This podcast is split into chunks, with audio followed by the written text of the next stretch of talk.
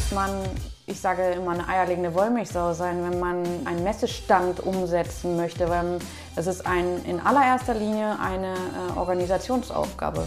Man muss so viele Gewerke koordinieren, so viele Termine im Blick haben, so viel kommunizieren, sich abstimmen, dass ich glaube sogar, wenn ich das mal so ketzerisch hier sagen darf, Frauen das sogar vielleicht besser könnten als Männer an der einen oder anderen Stelle.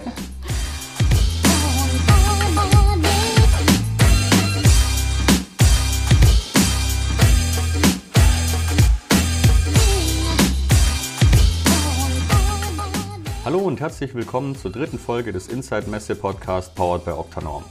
Mein Name ist Benjamin Bruder und ich freue mich heute mit Lena Zeisig, Geschäftsführerin der Firma Zeisig, unter anderem darüber zu sprechen, wie für sie der Einstieg ins Familienunternehmen war, welche Herausforderungen es dabei zu meistern gab und wieso es bisher nicht mehr weibliche Kollegen in der Messebaubranche gibt. Viel Spaß beim Reinhören.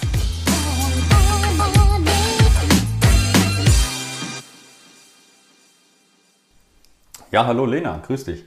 Hallo Benny.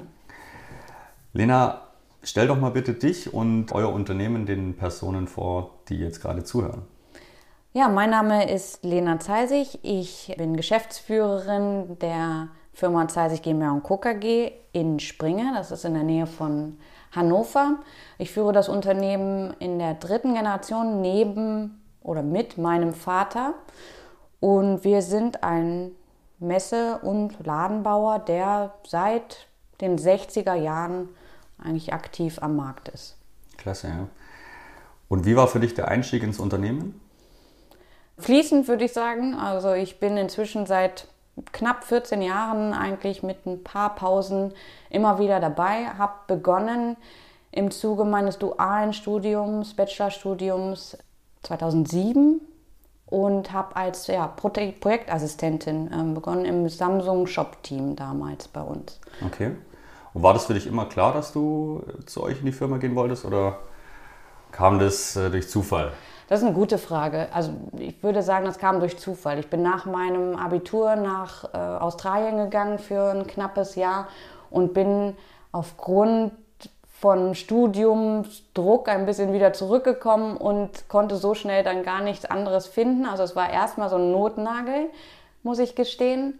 Aber dann hat es mir immer mehr Spaß gemacht und ja, bis heute hat es sich dann eigentlich entwickelt, dass ich ja, mich entschieden habe, äh, aktiv mitzugestalten, kann man okay. sagen.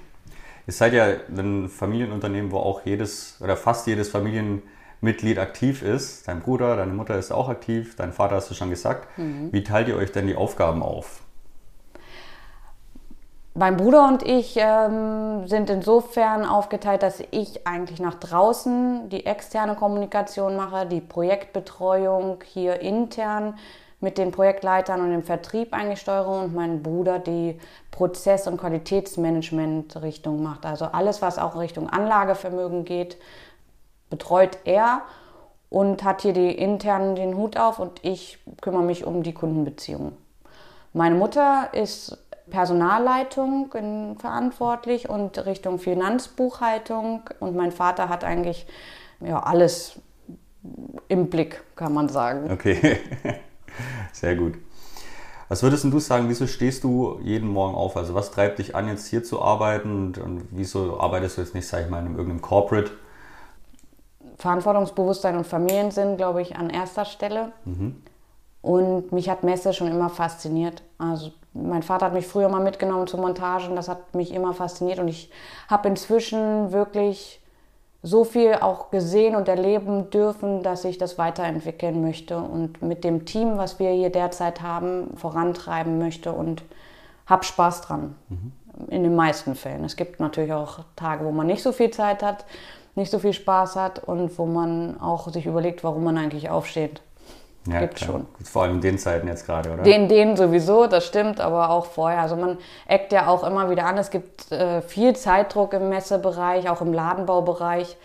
Und manchmal wundert man sich schon, dass man eigentlich das alles mitmacht. Mhm. Aber im Großen und Ganzen macht es Spaß. Mhm. Jetzt hast du gerade schon Ladenbau als Schlagwort erwähnt. Wie seid ihr denn dort aufgestellt? Also Messebau, Ladenbau, was macht es, wie ist da der, wie ist da der Anteil? umsatztechnisch äh, vor Corona 70, 30, 70 Messe, 30 Ladenbau. Mm, vom Personalbereich kann man sagen, dass unsere Werkstatt hauptsächlich im Bereich Ladenbau eigentlich arbeitet. Das hat mit den Konzepten vor allem zu tun. Messebaukonzepte sind ja doch etwas anders als Ladenbaukonzepte. Die Holzverarbeitung im Ladenbau ist da doch etwas tiefer bei uns angesiedelt als im Messebau. Da arbeitet man ja mit Oktanormsystemen im besten Fall natürlich. Im besten Fall, ja. Ähm, von daher sind dort viele Richtung Ladenbau tätig. Im Projektmanagement würde ich sogar sagen, sind mehr als 70 Prozent im Messebereich wiederum tätig, weil da der Aufwand in der Koordination doch ein sehr großer ist und unsere Kunden da viel mehr sind als im Bereich von Ladenbau. Ja. ja okay. So ist das Verhältnis ungefähr. Ja, interessant. Und was würdest du sagen, wie hat sich denn ja, dein Leben und auch ja, das Leben im Unternehmen für dich verändert, seitdem du dort eingestiegen bist? Das, kann man das so beantworten? Ich glaube, das kann man, da muss man ganz schön lange drüber nachdenken, weil das vermutlich sehr viele Kleinigkeiten sind. Für mich persönlich hat es sich insofern verändert, dass ich mit diesem Unternehmen oder in diesem Unternehmen erwachsen geworden bin. Also ich habe hier mit Anfang 20 angefangen, relativ grün hinter den Ohren in ganz vielen Disziplinen und habe viel Erfahrung sammeln können und dürfen, viel ins Fettnäpfchen vielleicht auch mal getreten. Also so lernt man das, glaube ich. Heute habe ich das Selbstbewusstsein erreicht, was man, glaube ich, auch braucht, um sich zu vertrauen, dass das, was man einschätzt und seine Meinung auch durchaus richtig ist oder mhm. durchaus auch standhalten kann gegenüber anderen. Früher bin ich da ziemlich schnell immer eingeknickt. Also das geht mit Erfahrung. Und mein Standing natürlich. Also ja, mit Erfahrung kommt auch die Kompetenz und mit ja. Kompetenz kommt auch das Ansehen ja. der Mitarbeiter und, und der Glaube und natürlich das Selbstvertrauen, klar. Und auch das Vertrauen der Mitarbeiter in meine Position und meine Rolle. Also die würde ich schon behaupten, ist inzwischen gefestigt und sie vertrauen mir, hoffe ich doch mal. Davon gehen wir jetzt aus. Und für das Unternehmen das fängt an bei den Mitarbeitern. Also wenn Zu- und Abgänge alleine bei in Mitarbeitern, Teamkreisen haben, bringen schon so viel Veränderung mit sich. Die Nachwuchsförderung ist eine ganz andere geworden in den letzten zehn Jahren, die wir hier betreiben müssen. Also um Tischlerlehrlinge zu bekommen, müssen wir inzwischen einen großen Aufwand betreiben. Ja. Das war vor zehn Jahren noch nicht ganz so krass, würde ich mal behaupten. Und auch die Teamzusammensetzung zu überlegen, was sind wirklich Stärken der einzelnen Personen für diesen Kunden, dass man die genau spielt. Mhm. Das ist immer wieder eine neue Herausforderung und das war auch vor zehn Jahren, hat man da noch nicht so drüber nachgedacht, wie wir das, glaube ich, heute machen. Ja. Und Themen wie Nachhaltigkeit waren für meinen Vater schon immer ein Thema, aber auch das hat sich verstärkt. Die Kundenkommunikation hat sich verändert. Ach, da gibt es ja. so viele Kleinigkeiten. Ich glaube, da könnte man müsste man vielleicht noch mal ein bisschen in Ruhe drüber nachdenken, ja. dann könnte ich zig Sachen aufstellen. Oh, was sich wirklich geändert hat, sind, ist unsere Marke zum Beispiel auch. Wir haben 2017 einen großen Markenrelaunch äh, durchzogen, damit wir am Markt sichtbar werden, dass wir ähm, zwar auch Messebauer sind, aber auch der Ladenbauer und haben uns da ja moderner aufgestellt. Mhm. So kann man das eigentlich sagen. Was ja wenige auch schaffen. Ne? Also ich was ich so kenne, das sind eigentlich, dass die Messebauunternehmen dann auch Fokusmesse haben und nicht rechts und links noch aktiv sind. Kommt immer darauf an, welche Wertschöpfungstiefe man natürlich hat. Also wenn man so tief in der gesamten Produktherstellung ist, wie wir das hier sind, dann kannst du natürlich auch besser links und rechts gucken als jemand, der das nicht ganz so äh, in, der, ja, in dem ganzen Werdegang eigentlich machen kann. Ja. Also das ist, glaube ich, mit ein Grund und auch die, das unternehmerische Vordenken meines Vaters, der es sehr früh erkannt hat, dass man saisonale Schwankungen, die Messen mit sich bringen, auch ausgleichen kann, in einer Schwesterdisziplin damals zumindest angedacht. Ja. Ja. Und seit wann seid ihr im Ladenbau unterwegs? Seit 2004 kann man eigentlich okay. sagen. Also wir War auch hatten, schon eine gute Zeit. Ja, inzwischen schon eine gute Zeit. Wir haben lange für Samsung gearbeitet und die Shop-in-Shop -Shop Konzepte deutschlandweit umgesetzt. Und so sind wir da Stück für Stück reingekommen. Und im Prinzip war das sehr ähnlich zu Messebau, Messeprojekten, weil du bist auch in einen Mediamarkt zum Beispiel reingekommen, hast eine leere Fläche vorgefunden, wo du ein Stückchen Boden verlegt hast, wo mhm. du ein Display hingestellt hast, das alles montiert hast und dann später ja, übergeben hast. Und dann hat Samsung dort seine Produkte präsentiert. Mhm. Sehr gut. Muss man natürlich auch sagen, dass das euch gerade wahrscheinlich sehr hilft, dass ihr eine zweite Sparte euch aufgebaut habt, während der Messebau auf fast null ist, würde ich jetzt sagen. Ganz klar. Also, dass wir da ein so stabiles zweites Geschäftsfeld haben, ist natürlich hilfreich. Auch obwohl der Ladenbau und der Handel ja auch derzeit betroffen ja. ist. Trotzdem geht es da weiter. Wir haben da jetzt nicht einen Totalausfall, wie wir es im Messebaugeschäft haben. Das ist klar. Ja. Okay. Also so haben wir hier kontinuierlich Umsatz, kann man eigentlich sagen. Ja. Wir sprechen ja heute auch hauptsächlich oder unter anderem zu dem Thema Next Generation, was mich natürlich persönlich auch sehr interessiert. Wie läuft denn bei euch der Generationswechsel ab? Also sowohl Vater als auch Mutter sind ja noch im Unternehmen, äh, du und dein Bruder seid da. Wie, wie, ja, wie läuft das Ganze ab? Wie, wie läuft das vonstatten? Ja, noch würde ich immer noch nicht so ganz von Generationswechsel sprechen, sondern ich sage immer, das ist eine Erweiterung. Wir haben hier noch keinen Wechsel vollzogen. Wir sind alle Vollzeit hier beschäftigt und ergänzen uns im Führungsteam mhm. für unterschiedliche Themen, die da aufkommen. Es sind einfach zig Themen, die es gilt, als Geschäftsführung auch voranzutreiben, zu entwickeln.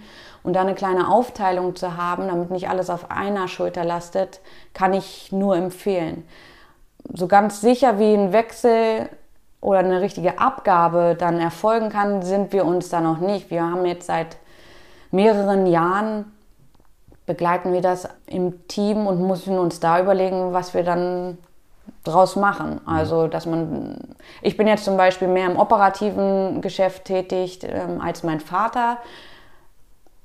Aber wenn es zu Fragen kommt oder Themen, wo ich mir nicht sicher bin, dann suche ich wieder den Kontakt natürlich zu ihm und ja. ähm, er muss mir mit seinen Ratschlägen da dann auch wieder helfen. Eigentlich, das ist immer ein Abstimmen. Ja, sehr gut.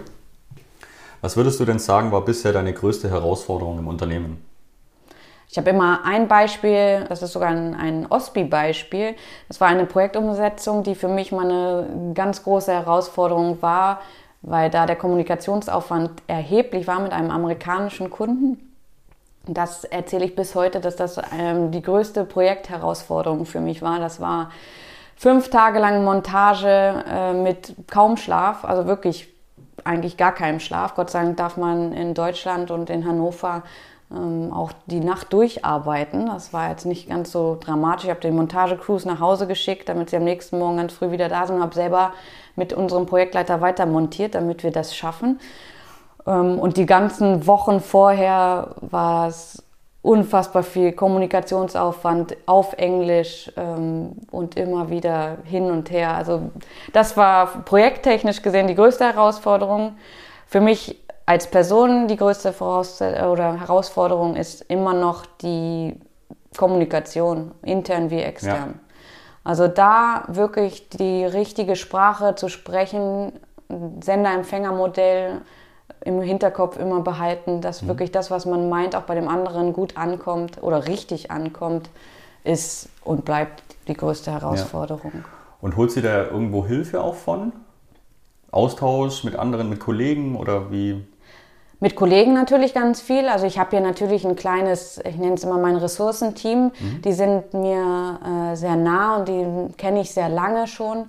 Mit denen kann ich immer wieder mal besprechen, wie das, was ich gesagt habe oder das, was ich gemacht habe, denn vielleicht angekommen ist. Also das ist so eine Art Reflexion, die dann oder Feedbackgespräche, die dann stattfinden. Ähm, Im Kreise von OSPI habe ich zwei, drei sehr gute Freunde inzwischen, mit denen ich über solche Themen auch spreche, wie sie das im Unternehmen machen. Das hilft mir sehr, weil man da aus Erfahrung lernen kann und Beispiele sich mal einholt, wie es vielleicht auch in einem anderen Land ähm, auch anders läuft oder wie die das gestalten. Ja.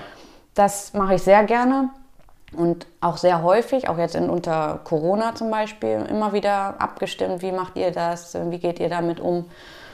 Und ich habe knappes Jahr mal ein äh, 1 zu 1 Coaching genießen mhm. dürfen. Mhm. Kann ich jedem empfehlen.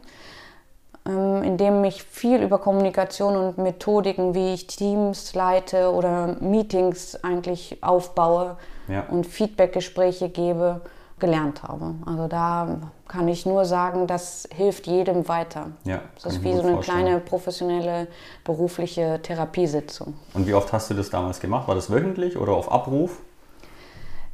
Oh, da bin ich mir jetzt gar nicht. Ich glaube, es hat gestartet wöchentlich mm, und ist dann so zweimal im Monat habe ich das tatsächlich ein Jahr lang durchgezogen.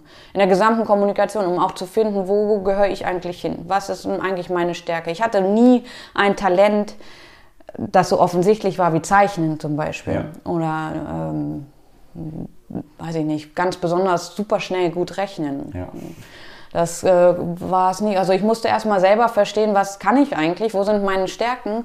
Und da hat mir dieses Coaching auch zugeholfen. Weil man hat mich ja hier auch so empfangen. Ich musste ja nun mal, alleine weil ich den Nachnamen dieser Firma ja schon trage, äh, musste ich hier anders mit den Leuten agieren und man hat von mir auch erwartet, dass ich das Zepter in die Hand nehme und bestimmte ja, Beschlüsse sozusagen hier mir überlege ja.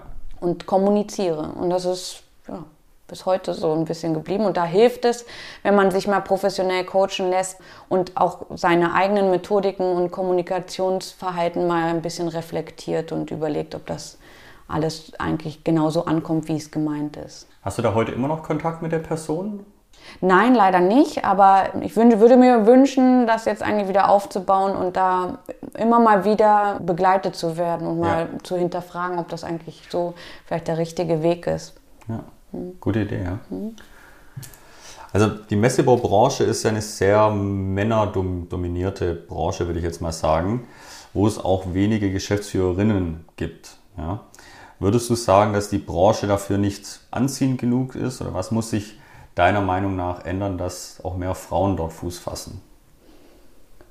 Also ich glaube, eine männerdominierte Branche ist es tatsächlich in erster Linie in Deutschland. So ist zumindest mein Eindruck über die letzten Jahre, wenn ich äh, international gucke, wer tatsächlich so im Unternehmen in Amerika zum Beispiel arbeitet und wer auch ähm, hohe Positionen ähm, dort begleitet.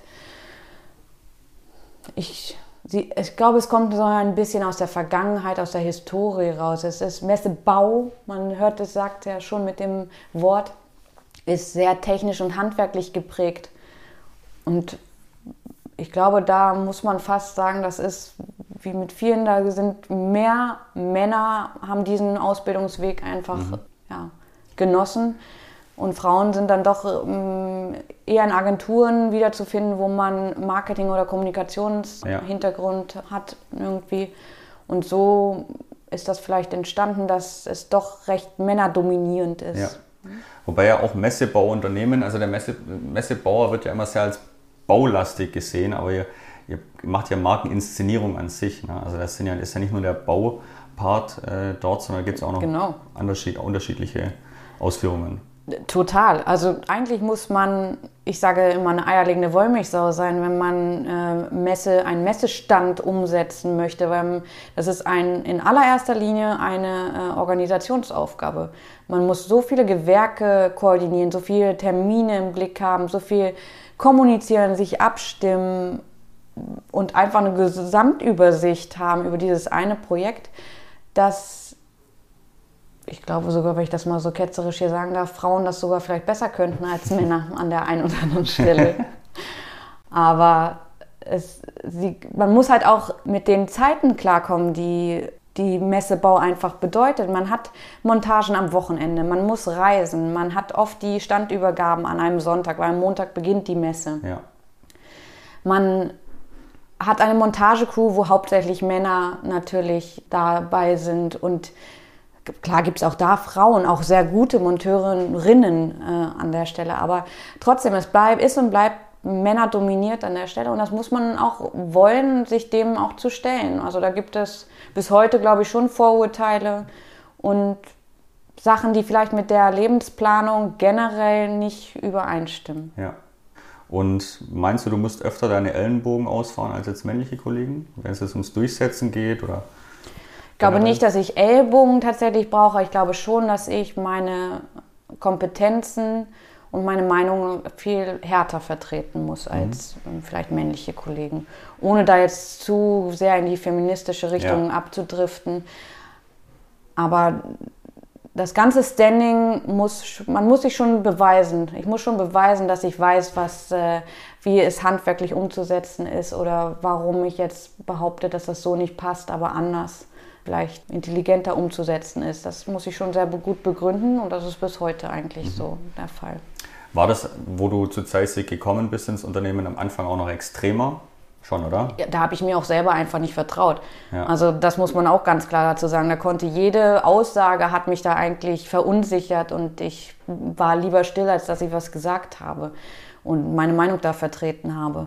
Aber ich war dann viel draußen. Also ich, ich hatte Chancen, Kunden mit draußen zu betreuen. Ich war viel mit äh, den Projektleitern unterwegs auf Montage und habe mir das da angeguckt und war mir auch für keine Aufgabe zu schade. Also ich habe unterm Stehtisch gelegen und geputzt, wenn ja. es sein musste, um das Endergebnis äh, für den Kunden als Zeisig-Team im Prinzip ja, richtig zu schaffen. Und damit erarbeitet man sich auch ja, ich würde fast ja. sagen, ein Stück weit Respekt. Ja. Und man lernt unheimlich viel. Man hat äh, mit jeder Stunde, die man draußen verbringt, eigentlich Erfahrung gesammelt. Und als Frau darfst du dir vielleicht sogar mehr Fragen auch erlauben als vielleicht der männliche Projektleiter oder der männliche Geschäftsführer. Ich war nie zu stolz, Fragen zu stellen ja. und zu fragen, warum macht ihr das so und warum müssen wir das jetzt so bauen und was ist eigentlich das hier? Ja. Wo andere, zum Beispiel mein Bruder bestimmt, anders belächelt worden wären als ich. Ja. Bei mir hat das war okay, ich durfte diese Frage stellen. Man hat vielleicht gegrinst und hat gesagt, na, komm, du bist Geschäftsführerin von einem oder damals war ich natürlich noch keine Geschäftsführerin, das muss man auch dazu sagen. Ne? Da habe ich mich ja noch nicht so äh, an der Position gesehen und wusste auch nicht, ob ich jemals dahin komme, aber hat sie jetzt ausgezahlt. Ja, vielleicht. Durchhalten und, äh, und Fragen stellen. Wer, wer, nicht fragt, bleibt dumm. Ja, so ist es doch, oder? Also nur so kommt man weiter und das muss man auch mit den Kunden machen. Und so habe ich eigentlich verstanden, wie Fragen und Zuhören äh, zusammenspielt. Und mhm. das ist in der Kommunikation intern wie extern wichtig. Also von daher glaube ich nicht, dass man wirklich Ellenbogen braucht als Frau, um im Messebaubereich weiterzukommen. Ich glaube schon, dass man seine Kompetenzen aber ein bisschen stärker beweisen muss und zeigen muss, dass man das durchaus drauf hat, was da ja, gefordert, gefordert ist. Genau. Okay. Ja. Wie würdest du denn als ja auf jeden Fall noch junger Mensch die Zukunft für den Messebau sehen? Was wird sich da verändern? Also zunächst mal glaube ich an eine Zukunft des Messebaus. Das, das ist schon mal wichtig. Nummer eins. Und das muss ich ganz klar sagen. Wir haben die letzten Jahre eigentlich immer gesagt, nothing beats face to face und das insbesondere auch im B2B-Bereich nicht. Messen haben was Magisches und vielleicht jetzt sogar noch stärker, als sie es eigentlich jemals hatten. Dem kann sich eigentlich keiner entziehen, da bin ich überzeugt von. Trotzdem überlegt man ja schon ein bisschen, in welche Richtung das gehen könnte. Also ich habe diverse Interviews mit hochkarätigen Persönlichkeiten aus der Branche, auch aus der Veranstaltungsbranche gelesen und mir überlegt, was eigentlich meine Meinung dazu ist. Ich kann nicht eine Richtung hundertprozentig äh, jetzt unterschreiben oder unterstreichen. Also Klar. bin ich mir noch nicht sicher. Ich könnte mir schon vorstellen, dass was Experten sagen, dass es regionaler wird, es kann aber auch sein, dass äh, man so richtig die Sau rauslassen will und äh, wirklich nochmal die wunderschönsten, größten Messeständer vielleicht dann baut und erfindet. So ganz sicher bin ich mir nicht. Ich glaube, eine Sache muss sich aber ändern und das ist, dass man diese Teilnahme an der Messe für den Aussteller auch messbar, noch viel mehr messbar machen muss, als sie es derzeit oder vor Corona war oder und empfunden wurde. Das war eher ein Bauchgefühl. Und ich glaube, wenn wir jetzt mit solchen physischen Veranstaltungen in Wettbewerb treten zu den digitalen Formaten, dann geht es auch um die Messbarkeit. Ja. Weil die digitalen Formate kann ich tracken, ich kann alles ganz genau analysieren. Von A bis Z vermutlich, ich weiß es gar nicht, ich bin jetzt gar nicht so tief im Thema.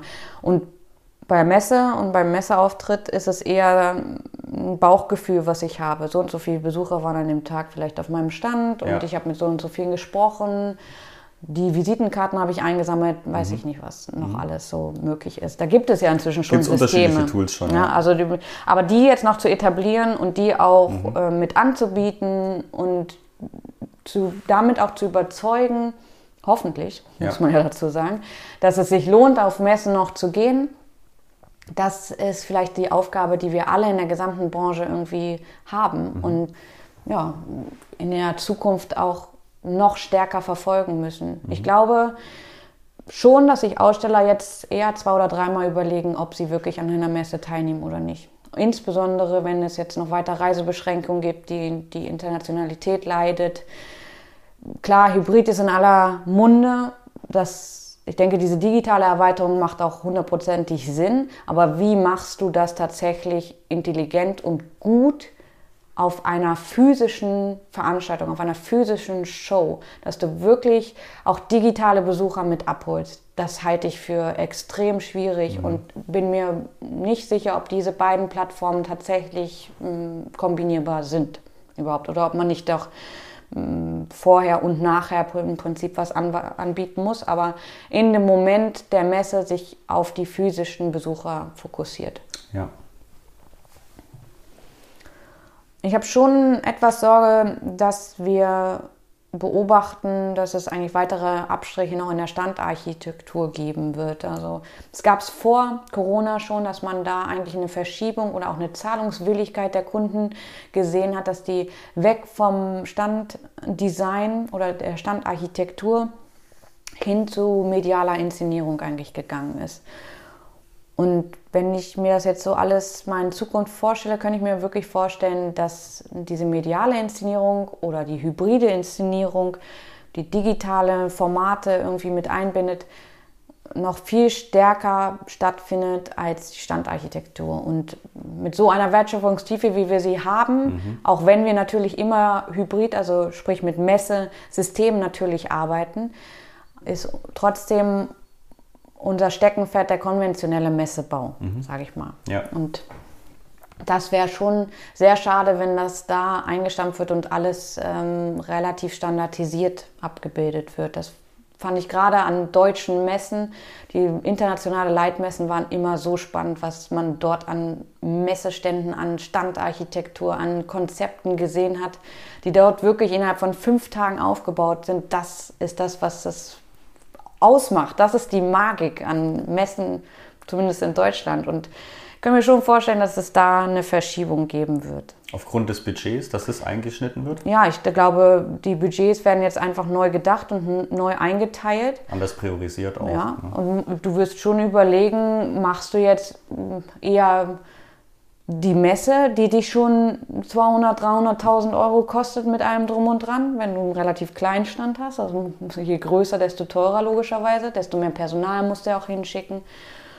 Ähm, oder investierst du doch in irgendwelche E-Marketing-Aktivitäten, was auch immer das sein mag.